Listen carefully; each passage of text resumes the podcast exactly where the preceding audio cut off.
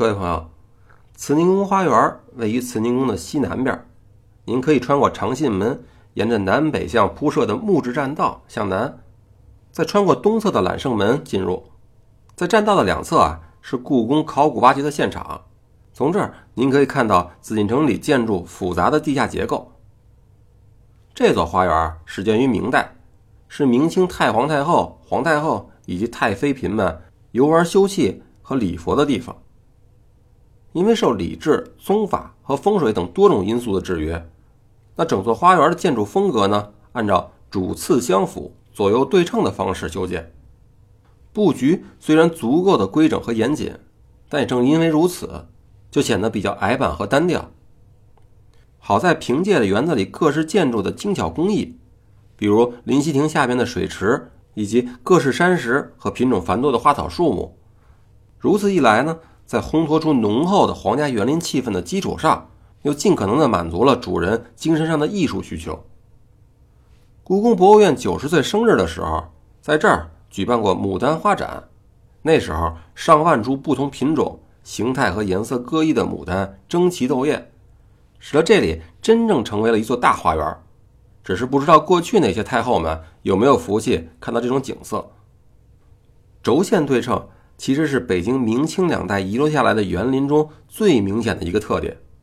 不光是皇家园林，私家园林和四冠的园林啊也是如此，只不过在轴线和对称的程度上有所不同而已。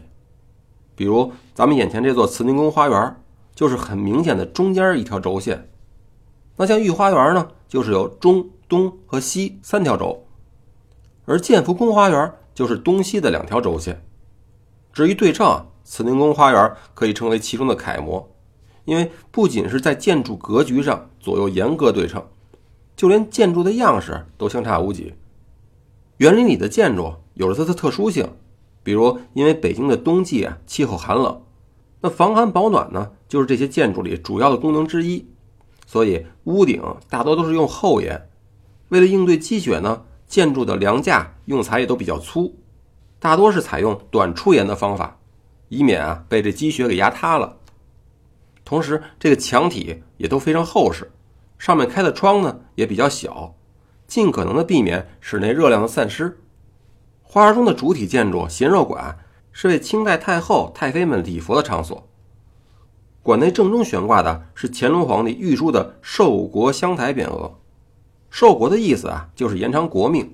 香台呢，指的是佛殿，挂在这儿就是表达希望通过虔诚的礼佛得以国运长久、平安长寿。馆内的装饰和布置很像是一座藏式的佛殿。明间的正中呢是佛像和五供，旁边的佛龛中啊有数目众多的小佛像。贤寿馆里还挂着一副对仗极为工整的对联儿。上联是日耀东瀛，玄氏问安云四起；下联是星回北斗，诸公祭赏物皆春。这里的东瀛啊，指的可不是日本，而就是它的原意。那瀛的意思呢，就是海；东瀛啊，也就是东海。日耀东瀛呢，寓意着春天就要来到了。咱们前面也讲过，很多斜玉旁的汉字呢，都是指的玉器。那这个玄字呢，也不例外，一个斜玉旁加一个旋转的旋。就是美玉的意思，玄史呢，也就是用玉装饰的宫室，而云四起的起就是指的有花纹的丝织品。下联的星回啊，就是指星宿运转回原来的位置。那星回北斗呢，就是指一年即将过去了，跟上联的日耀东瀛意思差不多，都是指的春天将至。诸公本来指的是龙宫，但皇帝啊是真龙天子，所以在这儿呢，其实说的就是皇宫。整副对联就是描写皇帝到御室的屋子里去给太后、太妃问安的一片孝心，如同春日暖阳一般。看到这副对联呢，那老太太心里一定特别高兴，所以在礼佛的时候呢，就可以感激圣恩，更加虔诚的为国祈福了。在贤若馆的东西两侧有两个像孪生兄弟一样的两层楼，坐西朝东的是吉云楼，明代时是贤若馆的西配殿。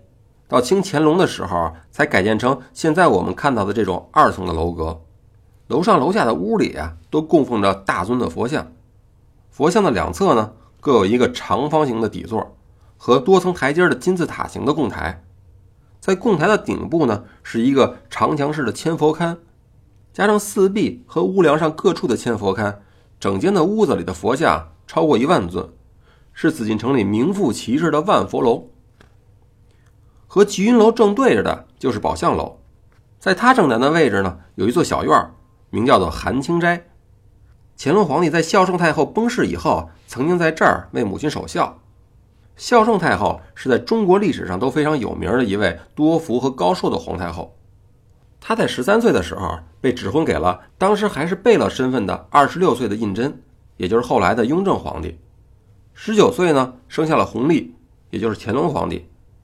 等到雍正继位以后，先是被封为了喜妃，很快就又晋升为仅次于皇后的喜贵妃。等到雍正驾崩以后，根据这先帝的遗命啊，母凭子贵。四十多岁呢，她就成了皇太后。因为有一个非常孝顺的皇帝儿子，那这位太后啊，在世的时候享尽了人间的福禄寿。等到在圆明园里的长春仙馆离世的时候呢，已经是八十六岁的高龄了。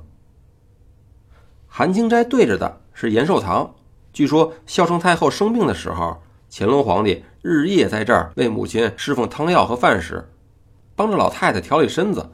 有时间的时候，还会陪着太后去贤寿馆礼佛。贤寿馆正北的叫慈音楼，是清宫内的藏经楼。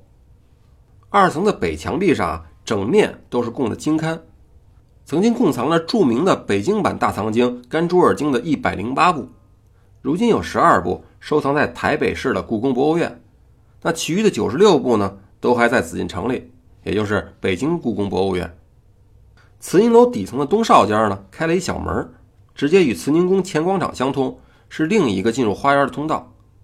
在这个礼制森严的紫禁城中啊，慈宁宫花园对那些失去丈夫的女人们，实在是一处太宝贵的场所了。不仅可以诚心礼佛，为漫长的日子找到精神的寄托，而且呢，还可以在这一片休闲的所在寻找一丝生机，去抚慰孤寂的心灵。好了，慈宁宫花园呢，咱们就先逛到这儿了。